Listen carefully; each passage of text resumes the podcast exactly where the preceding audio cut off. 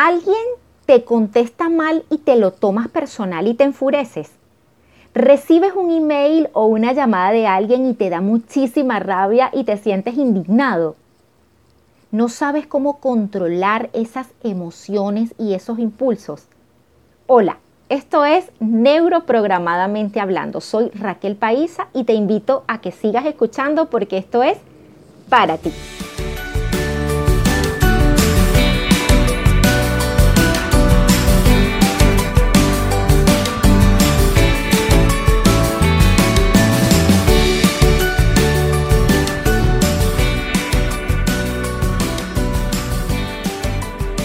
Y hoy te traigo un tema que estoy segura que te va a encantar.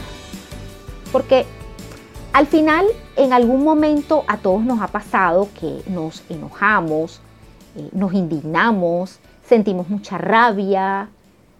Y no siempre parece tan sencillo controlar, o mejor dicho, gestionar esas emociones, que son completamente naturales. La ira, la rabia, el enojo, son emociones normales naturales e inclusive hasta sanas. Solo que este tipo de emociones descontroladas o desproporcionadas pueden convertirse en un problema para tu salud e incluso para tus relaciones con otros. Entonces, esto se convierte en todo un reto. Te voy a dar un ejemplo en tu entorno laboral. Recibiste un correo de tu jefe o de un cliente, de un compañero de trabajo, y te enfureciste, te indignaste, te dio mucha rabia. ¿Crees que ese es el mejor momento para actuar o para responder? Lo más seguro es que no lo sea. O bueno, no, no sé si será el mejor o el peor momento, pero al menos no será el más adecuado si quieres mantener una comunicación efectiva en tu lugar de trabajo. Y esto aplica para todo, en todos los contextos y con absolutamente todas las personas con quien te relacionas. Daniel Goleman, que es un psicólogo y autor del famoso libro Inteligencia Emocional, dijo, el cerebro emocional responde a un evento más rápidamente que el cerebro racional. Es decir, las emociones suceden más rápidamente que el razonamiento.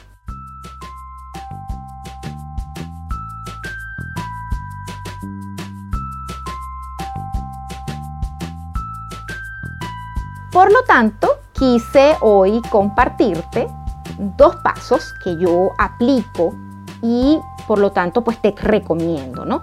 Son muy sencillos. Estoy segura de que te van a ayudar un montón. El primero es, tómate unos minutos antes de hablar. En el calor del momento es muy fácil decir algo de lo que más tarde te puedas arrepentir.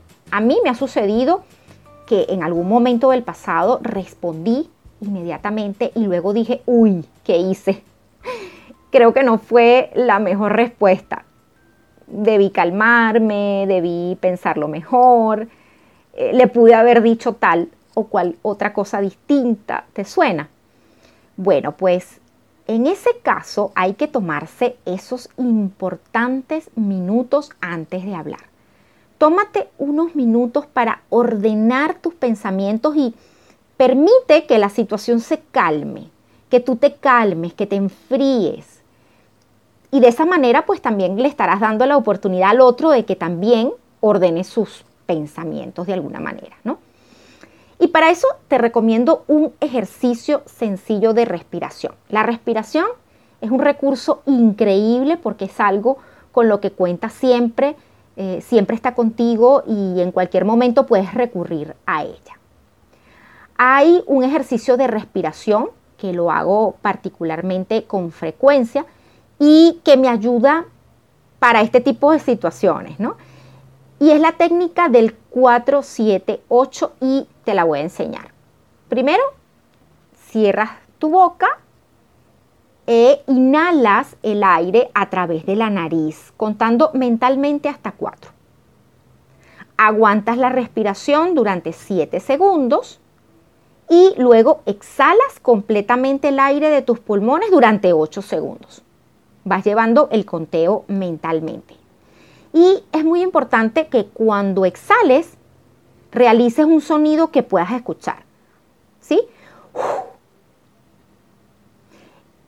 A veces, dependiendo del caso, también pues lo acompaño con alguna visualización rápida, es decir, traigo a mi mente alguna experiencia que para mí es relajante. Puedes usar cualquiera que para ti sea relajante. En mi caso, a mí me encanta la playa, me relaja muchísimo y me imagino allí sentada observando el mar tranquilo. Pero bueno, en fin, tú puedes utilizar cualquier otra que para ti sea relajante e incluso también puedes acompañar esto repitiendo alguna palabra o alguna frase que te invite a la calma. Bien, por ejemplo, relájate, tómalo con calma, en fin, tú puedes elegir alguna si así lo deseas. Y aquí hago un paréntesis porque, bueno, no aguanto la tentación de decirte que los ejercicios de respiración son una herramienta muy útil, tanto para la reducción del estrés, para el control de la ansiedad, para dejar pasar la ira, aclarar ideas, conciliar el sueño, mejorar la concentración y bueno, cualquier cantidad de cosas más, ¿no? La, la práctica regular de los ejercicios de respiración es sumamente beneficiosa. De hecho, eh, no solo son útiles cuando ya estamos en un nivel alto de estrés, de, de nerviosismo, de saturación, sino que la práctica regular de pequeños momentos de paréntesis durante el día en los que puedas parar, y respirar es muy provechosa. Es como un, como un ancla que te trae a la experiencia del momento presente, del aquí y del ahora. Te prometo que próximamente haré un episodio donde hablaremos mucho más sobre este tema. Bien, y ahora sí, continuando con el segundo paso, después de haber encontrado de nuevo la calma, entonces el segundo paso sería eh, expresar lo que piensas. Apenas empieces a pensar con mayor claridad, expresa lo que sientes. Simplemente explica tus preocupaciones y tus necesidades de una manera clara y directa. Te aseguro que vas a expresar algo totalmente distinto a si lo hubieses hecho con ese calor del momento. Y de hecho, de este punto te voy a dar un tip adicional importantísimo. Exprésate en primera persona, es decir, desde el yo. Yo pienso, yo siento, yo creo. Esto te va a ayudar a evitar echarle la culpa al otro, a criticarlo. ¿Sí? ¿Lo ves? En lugar de concentrarte en eso que te molestó, trabajas en resolverlo. Si no lo haces de esta manera, lo que vas a lograr es tal vez volver a aumentar la tensión. Y va a ser mucho más funcional que identifiques y expreses las posibles soluciones.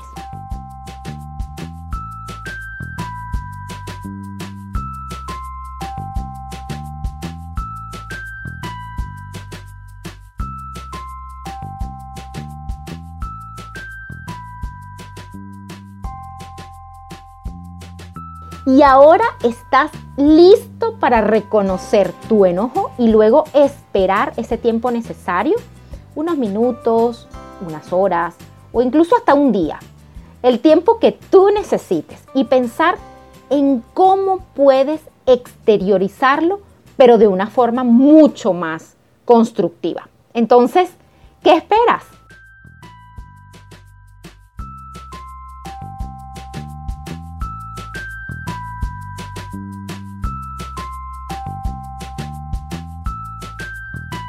Y así terminamos por hoy en Neuroprogramadamente Hablando. Si te gustó este contenido, por favor compártelo y suscríbete. Me encontrarás en las principales plataformas de escucha.